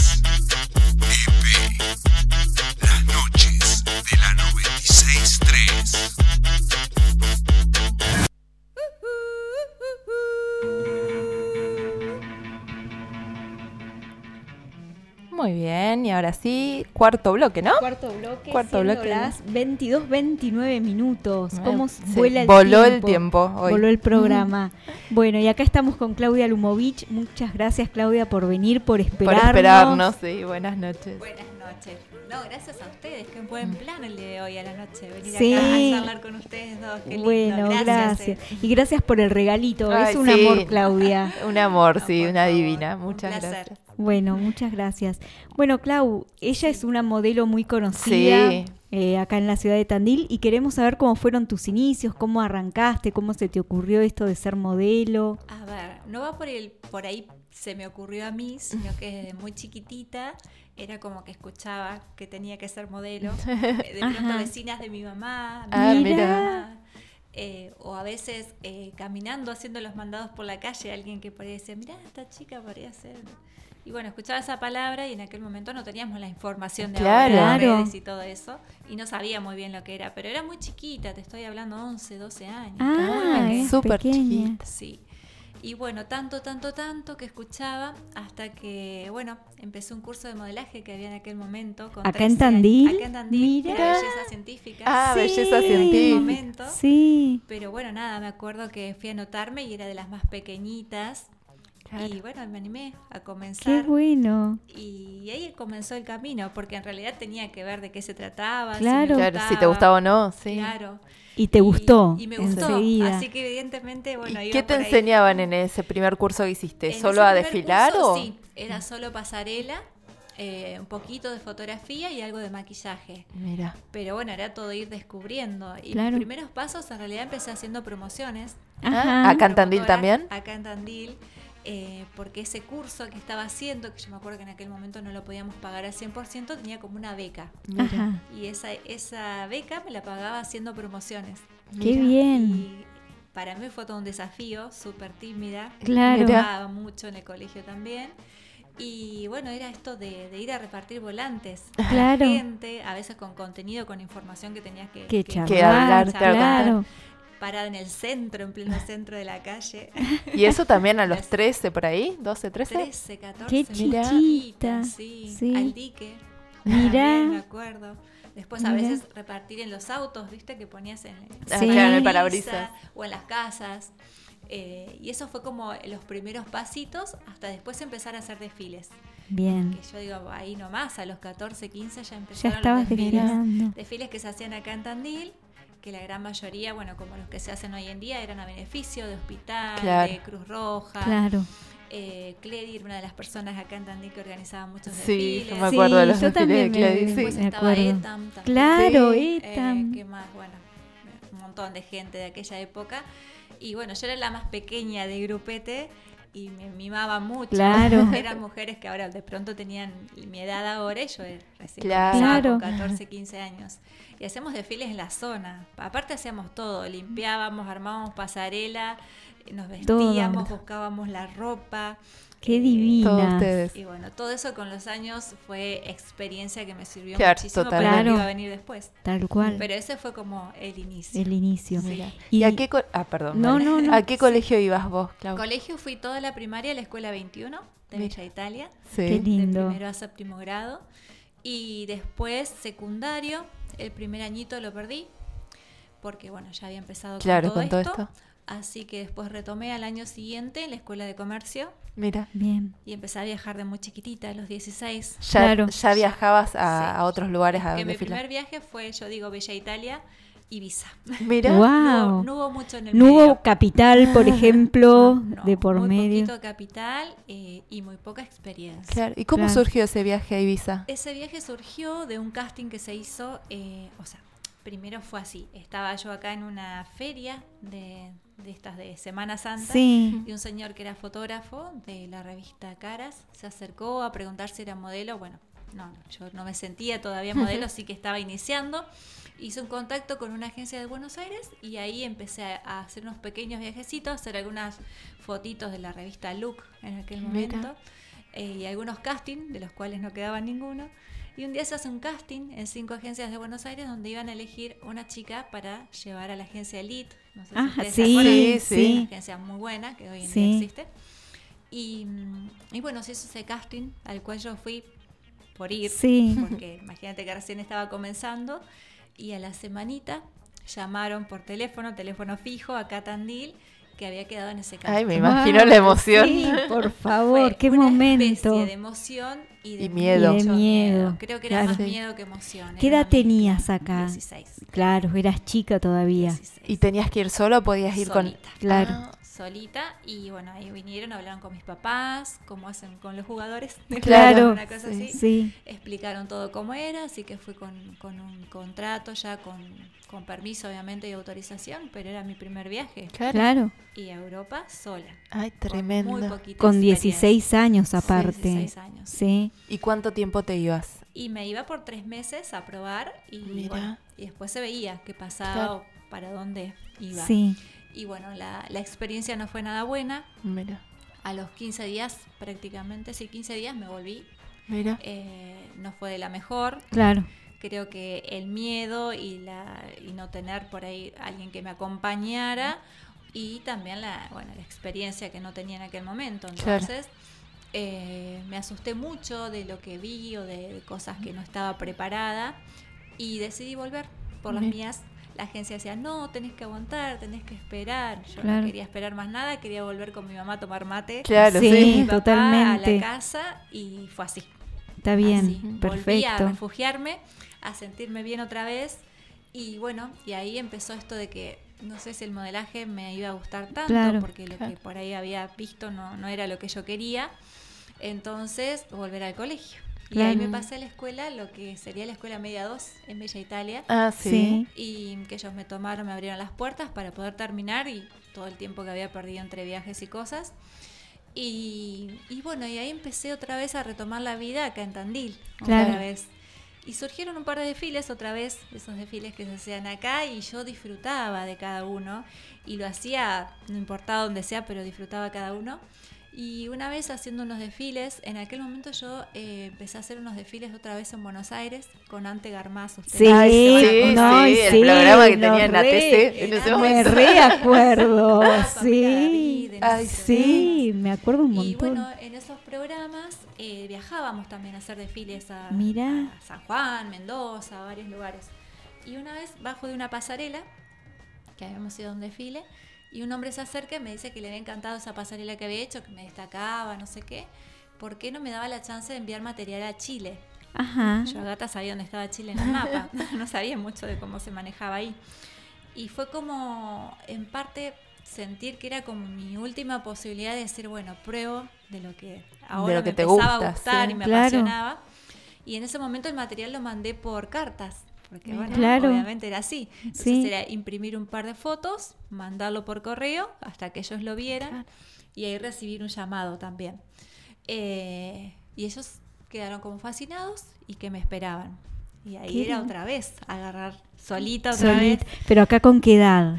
Y acá 17 tampoco. Ah, había pasado poquito tiempo. 17 y monedas, ahí casi cumpliendo 18. Sí, porque viajaba otra vez con permiso.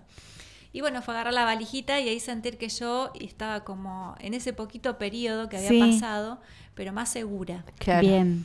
Eh, y averiguando, obviamente, bien cómo era todo el tema, más allá que el lugar donde había ido era súper importante. Eh, y la dueña de la agencia era una brasilera, que hoy en día es mi amiga, que me, me recibió Y, y bueno, y ahí empezaron los primeros pasos, pero no fueron tan fáciles. Claro. Cuando llegué, eh, yo fui a vivir a un, a un lugar donde había modelos que eran de otros países, que ya Mira. tenían una carrera grosa hecha y bueno, yo recién arrancaba. Claro. Entonces siempre les cuento a las alumnas que hice 21 casting y no quedaba ninguno. Claro. Todos los días hacer casting, no quedaba, no quedaba, hasta que el 22 quedé, que fue para una gran marca y ahí comienza como de verdad la parte profesional, digamos. Bien. Qué que eso también implicó hasta que, bueno, yo empezara también a, a- a que la agencia empezara a confiar, porque en esto hay una parte frívola que es esto, si vos trabajás, si Sí. producís, te queremos y si no, bueno, Claro. te Sí, vas a tu casa de vuelta. Eh, yo me acuerdo que vivía en un lugar, todavía no vivía con los modelos, vivía con una de las personas que trabajaba en la agencia, una mujer, y mm, viajaba hacia micro, digamos, de su casa hasta la agencia todos los días y después dormía todo el día en una placita que había cerquita de ahí de, de la agencia porque no había celulares. Claro, Claro. no Yo tenías tenía nada. que todo el tiempo iba cada una horita si había algún casting. Ah. Y si había algún casting, me mandaban al casting. Y bueno. Fue y muy así fue. sacrificado. Claro, realmente un sí, sacrificio. Sí, sí, fue muy largo el proceso. Por eso creo yo que era una vocación realmente. Sí, porque- Sí, totalmente. Porque fue seguir adelante siempre. Sí. Y bueno, bien. quedaste en esta primer En esa marca. primer marca y la agencia ahí, como digo, me amó. Sí. Eh, y bueno, ahí empecé a vivir esta, a vivir con estos modelos que, que yo ya había conocido. Ahí me hice de amiga con Daniela, que es una amiga que hoy en día es mi amiga y sigue siendo modelo. Y bueno, la agencia en Chile trabajé dos años sin parar, sin parar, era de lunes a domingo haciendo todas publicidades, desfiles. A veces tenía hasta dos desfiles por día, tres. Ah, Me agotador, ardía- ¿no? Me ardía toda la zona del ojo de, sacar De sacarte para maquillaje. Me cambiaba los taxis, no, era, era genial, era fantástico. Era divertido. Era divertido. Eh, y bueno, después de los dos años, Chile es un mercado, en aquel momento un mercado chiquito para lo que era publicidad. Entonces ya mi cara era, vos ibas al mercado, estaba en el shampoo, en la Sí, galletita, claro. prendías la tele. Qué no sé divertido qué. eso, Sí, ¿no? sí, Qué verte en todos lados. sí. de todos lados. Y era súper eh, normal, porque en Claro. realidad nos Claro. mo- movíamos entre todos modelos. Entonces íbamos al mercado y decíamos, mira, vos estás en la galletita, vos estás en el coso".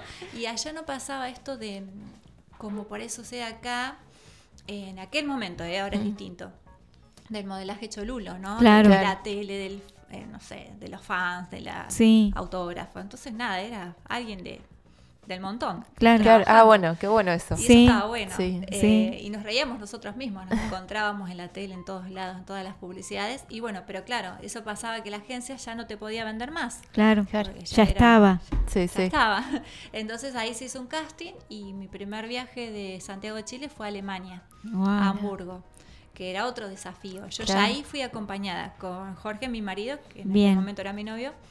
Em, y en Hamburgo era otro desafío, porque yo tampoco era famosa ni súper conocida, era ir a un lugar nuevo, Claro. a volver a pagar ese famoso derecho de piso, a volver Tal a hacer cual. casting, que la agencia viera cómo trabajaba y me fue súper bien. Qué bueno. Mi inglés eso. muy pobre, pero lo, lo defendí. Bien. Eh, y de ahí fue España, Italia, México, Brasil. Y después, bueno, por temporada empecé a viajar a, a todos lugares. qué, qué qué linda experiencia. Y a tu novio, marido en este Sí. momento, ¿dónde lo conociste? ¿En Chile? No, él es de Eh, acá. ¿Es de acá? ¿De Sí, Tandil? De Tandil. Ay, sí, mirá. Sí. sí, sí, Jorge, él cantaba y yo desfilaba, así que Qué nos conocimos. Así que, Eh, y bueno, fue una gran compañía en todo ese proceso. Claro, ¿no? sí, porque ya es diferente estar que- con alguien. Sí, obvio. Y en Chile filmaste un video, ¿no? Con Sí. Sopra Contrariar. Ay, sí, recuerdo ese Me video. encanta ese tema, Eso aparte. fue genial, porque Sí, eh, el casting, porque todo era casting, si vos no hacías casting no tenías chance de quedar Claro. Claro. lado. Entonces, esa vez ese casting se hacía en el aeropuerto de Chile. Entonces, la agencia nos dice a tres modelos que vivíamos juntas en el mismo departamento, chicas, va a haber un casting para hacer un videoclip con un cantante X, nosotras ni sabíamos Sí. quién era, que se hace en el aeropuerto. O sea, las tres modelos tienen que ir con la valijita al aeropuerto. La directora, que va a ser, no me acuerdo de dónde venía la mujer, creo que era brasilera también, las va a ver y las va a elegir en el aeropuerto. La que queda se sube al avión y, Y se, se va, va. a grabar, queda Ah, en el increíble. Valle de la Luna y, y bueno. Hermoso ese video. Hermoso ese video. Sí. Pero bueno, la experiencia era tres chicas, amigas casi, todas. Claro. Y la que quedaba se iba con, Sí. a grabar. Y, y ahí te subiste al Y avión ahí y, me te... subí al avión y me fui. ¿Y Pero cómo yo- fue la experiencia de, de la filmar ese experiencia video? Fue muy buena porque primero yo no sabía quién era el, el artista Claro. y mm, me acuerdo que yo hice el primer trayecto en avión y después la otra parte para ir al, al desierto de Atacama era en micro. Y estaban con que iba a llegar el cantante, iba a llegar el cantante. Cuando llega este hombre en helicóptero, todo Ah, vestido guau. con pieles y no sé qué, no sé Mirá. cuánto. Yo decía, wow, ¿qué le pasa a este hombre? Eh, y claro, después, después que grabé el video, me enteré quién era este hombre, que era Claro. como Luis Miguel en Brasil. Claro. Claro. Pero yo ni idea, yo grabé un video. Sí. y después pasó que grabábamos en- ahí en el Valle de la Luna y hacía mucho frío. Empezábamos a grabar a las 4 de la mañana. Claro. Era un frío. Había momentos en que se me endurecían lo- los dedos de los pies, me metían a un auto, ponían calefacción, movían los dedos y decía, bueno, se le mueven los dedos, volvemos a Ay, grabar. no. Mirá. Y, y ese fue, él estuvo un par de horas y dijo acá con este frío no grabo. Bien. Obviamente una estrella, ¿no? Sí. sí. Y, y siempre cuento eso, él se fue a, la po- a las poquitas horas y muchas de las tomas están hechas en Brasil, difuminadas por detrás y bueno. Y pues, es que él la filmó en Brasil. pero yo sí me banqué el frío los tres Bueno, días porque sí. yo estaba pagando el derecho de Tal cual. Y eras chiquita en Sí, ese ahí tenía 17 y medio, que todavía no tenía 18. Yo me acuerdo de que veía ese video Sí. y mi papá me decía, actúa una La- modelo sí, de- argentina. De Tandil. De Tandil. Sí, sí, acá en Tandil fue como una revolución, me acuerdo. Es más, yo llegué de Chile, porque en Chile no fue, como les decía, no pasaba esto de, de que te conocieran y eso era más normal. Y yo llegué acá a Tandil y por ahí iba haciendo mandados, cosas, era la chica del video. Claro. Wow, Y ahí me di cuenta que el video había Sí, muy- es que la canción es muy Sí, la canción es hermosa. Y fue el sí. primer tema que, que él pega, digamos, acá, Acá en Sí, Argentina. Claro. Sí. Sí, Cuando sí. acaba el placer se llama Sí. la canción. Así Sí, se llama. hermosa Sí, canción. sí. Es hermosa. Sí, el video es muy bonito también. Sí, las imágenes son Sí, preciosas. Sí, es muy lindo. Sí. Y Clau, ¿en qué momento volvés acá a Tandil y empieza lo de la escuela de modelaje? Bien, eso volví en el 2003, 2004, no recuerdo bien exacto. Eh, ya con, ahí fue el tema de volver, fue porque queríamos formar una familia y este trabajo era complicado. Claro, sí, además de trabajar de, de sol a sol, era viajar todo el tiempo. Claro. Eh, y bueno, te- tenía por ahí compañeras que ya eran mamás, pero prácticamente no podían disfrutar de sus hijos Claro. porque Claro. de un lado al otro, hotel acá, hotel allá. Entonces decidimos volver a Tandil, siendo que habíamos extrañado desde el minuto cero a la familia y la Sí. ciudad. Claro. Y, y bueno, volvimos eh, a invertir en, una, en un lugar acá en, en Tandil, que era una fábrica de cerámica, del cual no funcionó. Ajá. Y en poquito tiempo, dos años, que yo ya era mamá de Cami, que tenía un añito y medio, eh, bueno, esto no funcionó y era, ¿qué hacemos? Claro. ¿Cómo empezamos de vuelta, de cero? Sí. ¿O nos volvemos o, o seguimos acá? Y la escuelita de modelaje siempre estaba en mis planes, pero hacerla mucho más adelante. Claro. Y bueno, fue, bueno, será el momento. Bien. Y empezaron los primeros pasos. Yo sabía que todo el contenido que tenía, en algún momento lo tenía que, que enseñar. de alguna manera lo Sí. tenía que transmitir. Y formé mi primer curso, siendo que había también participado de cursos en otros lugares dando clases y eso, eh, que fueron 15 alumnas. Mira. Bueno, bien. Igual un buen número. Sí. Sí, eh, que confiaron y de ahí fue el boca en boca, el boca en boca, el boca en boca Claro. y bueno, llevamos 16 años. ya 16 dando años clases. ya dando Sí. clases. Pero bueno, era un desafío. Sí, Una cosa Más acá en Tandil, Claro, una ciudad pequeña. chico, sí. Sí. Pero bueno, también tenía eso. Yo, s- o sea, yo sabía desfilar, sabía maquillar, sabía ver toda esa historia, pero el tema era poder transmitir Claro. Claro. y llegar desde otro lugar. Y también es cierto que parte del curso con los años fue siendo un curso, un espacio donde por ahí no solo buscan la parte de- del modelaje ni la fotografía, sino Claro. que por ahí buscan un espacio donde podamos ayudar a las chicas a estar un poquito más seguras. Claro, Eso está buenísimo. De la adolescencia. eh, y bueno, la verdad que les fuimos poniendo todas las, las ganas. Qué lindo. Y cuando comenzó, ¿dabas vos siempre las clases y hoy en día seguís dándolas vos o tenés gente que No, trabaja? Siempre di yo las clases, Sí. pero siempre tuve quien me acompañe. Bien. Eh, no fijo, digamos, pero bueno, siempre hay chicas por ahí en la parte de maquillaje, Claro. Claro. eh, de, expre- de expresión corporal también, de teatro. Qué lindo que tengan ese espacio sí, también. Sí, sí, es Sí, en lindo y esa se edad logran es- cosas muy lindas. Sí. Trabajamos con nenas de 12 años hasta 27, 28. Ah, mira. Eh, dividimos por grupos, por edades. Y, y bueno, también hoy justo hablábamos con Elías hace un ratito, Sí. yo le comentaba que, que bueno, que de pronto acá en Tandil tiene una parte distinta a lo que es dar clases en otros lugares que por ahí es más distante, ¿no? Claro. Hoy en día uno acá tiene como más contacto con la familia, donde vienen y, y de pronto te, te cuentan qué situaciones están pasando con sus hijas y, y a qué apuntan. Entonces no Claro. solamente es eh, ir desde el lado este de, de- de- de enderezar la espaldita y caminar por Claro. el todo eso. Qué lindo. Y, y bueno, tiene esa parte linda de la cual yo me fui fui aprendiendo también Claro. porque siempre digo no soy psicóloga no soy docente eh, pero bueno eh, Pero uno termina ayudar. siendo después sí. todo Sí, eso, psicólogo, todo docente. eso, y sí. es placentero, vos sabés Sí. que yo siempre digo, me pongo, obviamente me pongo muy contenta cuando a las chicas les va bien en esto del, del modelaje, Sí. porque es cierto que, que cuesta llegar, ¿no? Sí. Pero también cuando una mamá te agradece desde el otro lugar, desde que, no sé, Totalmente. que, por ejemplo, una hija que se pueda mirar al espejo, ca- ponerse su ropa y sentirse segura. Claro. Claro. Destaparse su carita porque no quiere verse al espejo. Claro. Eh, un montón de situaciones que, que realmente nada, son súper Sí, fuertes y, y bueno, que desde es- este lugarcito chiquitito se puede ayudar. Ayudar. Mm. Qué lindo. Sí. Así que bueno, también lo que por ahí yo después planteé es tener un curso inicial donde es abierto a quien lo desea hacer, teniendo todas las materias y no perderme de lo que es el modelaje, pero pudiendo colaborar con otras cosas que les ayude Claro. a la vida cotidiana. Claro. Y después sí hay un curso de cinco meses que es para quien realmente lo quiera hacer con otra exigencia, sabiendo Claro. que se hizo este previamente. Claro. Bien. Y en, en este de los cinco meses, eh, ¿qué es específicamente lo que se aprende? Las materias prácticamente son las mismas, pero ya con una exigencia proyectada en caso de irse a otro lugar Claro. a trabajar, Claro. eh, exigir desde ese lugar. Ahí soy la misma persona, pero un poco más bruja. Siempre les digo lo mismo. Eh, y bueno, eh, la pasarela se busca desde el lado de la alta costura. Claro. Eh, por ahí también, eh, no sé, todas las clases ellas tienen que ir vestidas de cierta manera, sí o sí con estiletos, con tacos, Claro. sí o sí esos, no hay plataformas, eh, porque tienen que aprender a Aprender a caminar, sobre caminar, tipo de taco. eh, y bueno, algunas en el camino me abandonan. Claro, es más exigente. Claro, sí. Sí, Sí.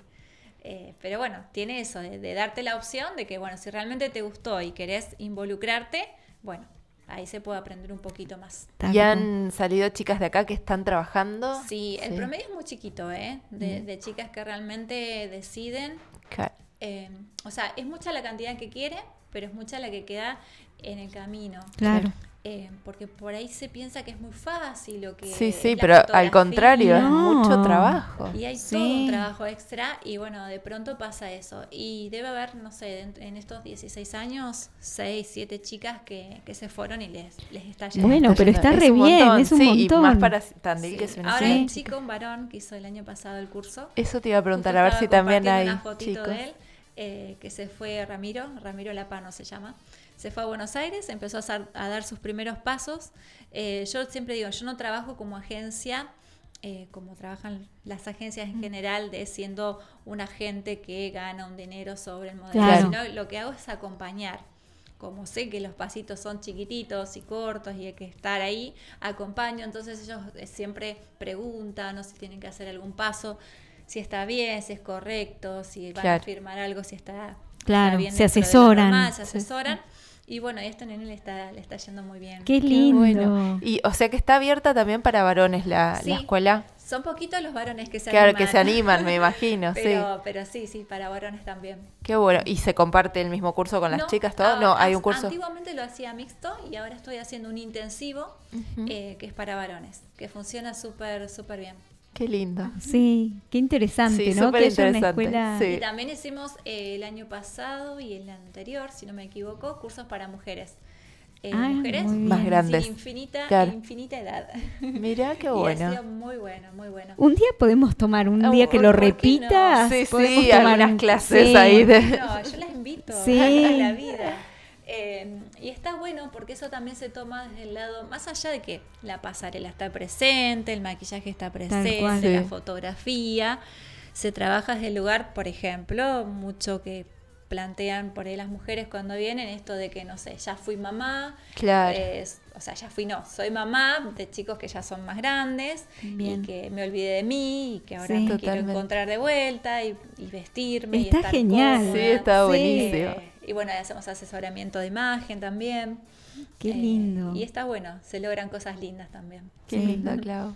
Bueno, nos encanta haberte Sí. tenido con nosotros. Sí, un placer. Súper interesante to- toda tu, tu Tu carrera, historia. sí, tu Sí, historia. Es para Sí. escribir un libro casi, Ay, pero sí. han pasado tantas cosas. Para Elías. tantas- Para Elías, para Elías que sí. escriba un libro sobre Claudia. Claro. Bueno, chicas, Bueno, gracias. un un gusto, no, a vos. Bueno, muchas gracias. Gracias. Y nos vamos a la última tanda del programa. Antes de despedirnos, nos vamos con un tema de No te va a gustar Bueno, a las 9. Vamos y con ese enseguida tema. volvemos. Ya volvemos.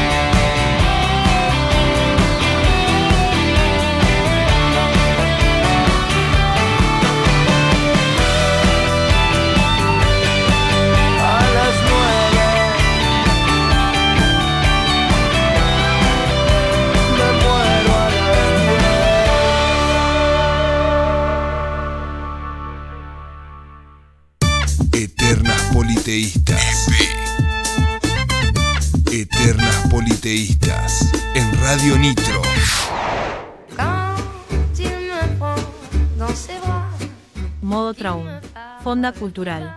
Platos típicos de la gastronomía local. Abrimos de jueves a domingo por la noche. Hacé tu reserva al 2494 47 74 12. Modo Traún, Mitre 388.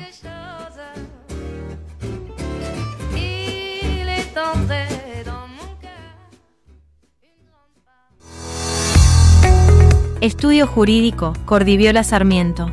Abogados y mediadores. Te ofrecemos asesoramiento jurídico en diferentes áreas. Derecho de familia, derecho laboral, sucesiones, civil y comercial. Asesoramiento a empresas. Nos encontrás en Uriburu 55 y contactándote al 2494 32 76 74. Estudio Jurídico, Cordiviola Sarmiento.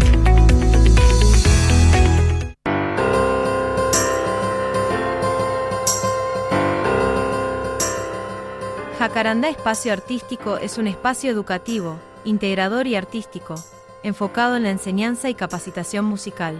Nos encontrás en Colón 1236. Jacarandá Espacio Artístico, dirigido por Juan Francisco Orbaizeta.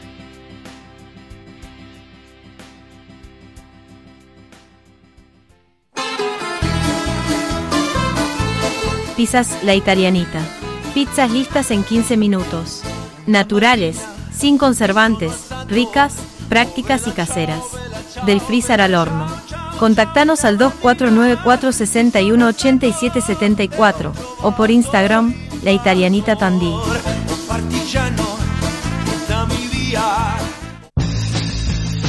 Feria Americana Ofelia. Vestite super cool y al mejor precio siempre. Te esperamos en Avenida España 564, de lunes a viernes, de 10 a 13 y de 16 a 18. En Facebook e Instagram nos encontrás como Flores Anim.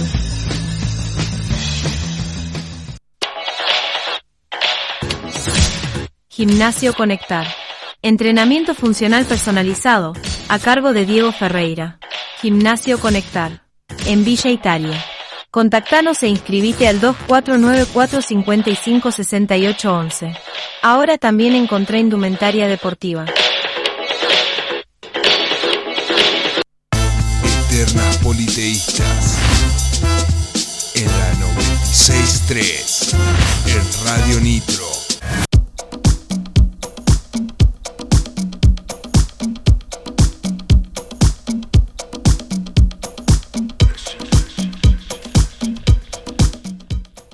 Bueno, y acá estamos en el último, bloque. de Eternas Politeístas, siendo las 23 horas. Sí, ya, ya estamos, Ya estamos sobre la hora. el programa. bueno, antes de irnos les queremos recomendar a la doctora Eugenia Sopranzi, ella es homeópata unicista. Exacto, que la pueden contactar al teléfono 2392 61 2365 2392 61 2365 O por Instagram a arroba homeopatía.tandil. Bien, es médica de familia, recibida en la UBA y médica homeópata unicista, así que si quieren tratarse con homeopatía, Pueden hacerlo con Eugenia Sopranzi. Bien, ¿y qué programa tenemos para la semana que viene, Mari? La semana que viene tenemos a Cintia Ojeda, que ella es endocrinóloga infantil. Hoy es el día de la diabetes, así que vamos a aprovechar para hacerle un par de preguntas Ah, también sobre eso, sobre. Daniel Carelli, que es kinesiólogo, nos va a estar hablando un poquito sobre la kinesiología, sobre por qué es bueno para la salud, etcétera. Y Emilio García, nutricionista, que nos va a estar hablando sobre hábitos alimenticios Salud. saludables. Un programa muy dedicado a la salud. Totalmente, todo salud es la semana que viene. Genial. Bueno, entonces nos despedimos. Antes recordamos que eh, estuvimos comiendo la picada de Don Rosendo. Que Les todavía nos quedó un poquito. Sí. Gracias, Juan. Les agradecemos como todas las semanas y les recordamos que están en Rivadavia 2 y Pairó justo frente a la Gruta de la Virgen, ahí nomás del Calvario. Tal cual. Y bueno, y nos despedimos hasta la semana próxima. Bueno, ha sido un placer compartir con ustedes. Un gusto, Martín, muchas gracias como todos los martes. Y nos vemos el martes 21 ya con presidente, presidente. electo. Bueno, nos vamos con Loca de Tan Biónica. Hasta la semana que viene. Hasta la semana que viene. No entendés nada. Se fueron con conceptos.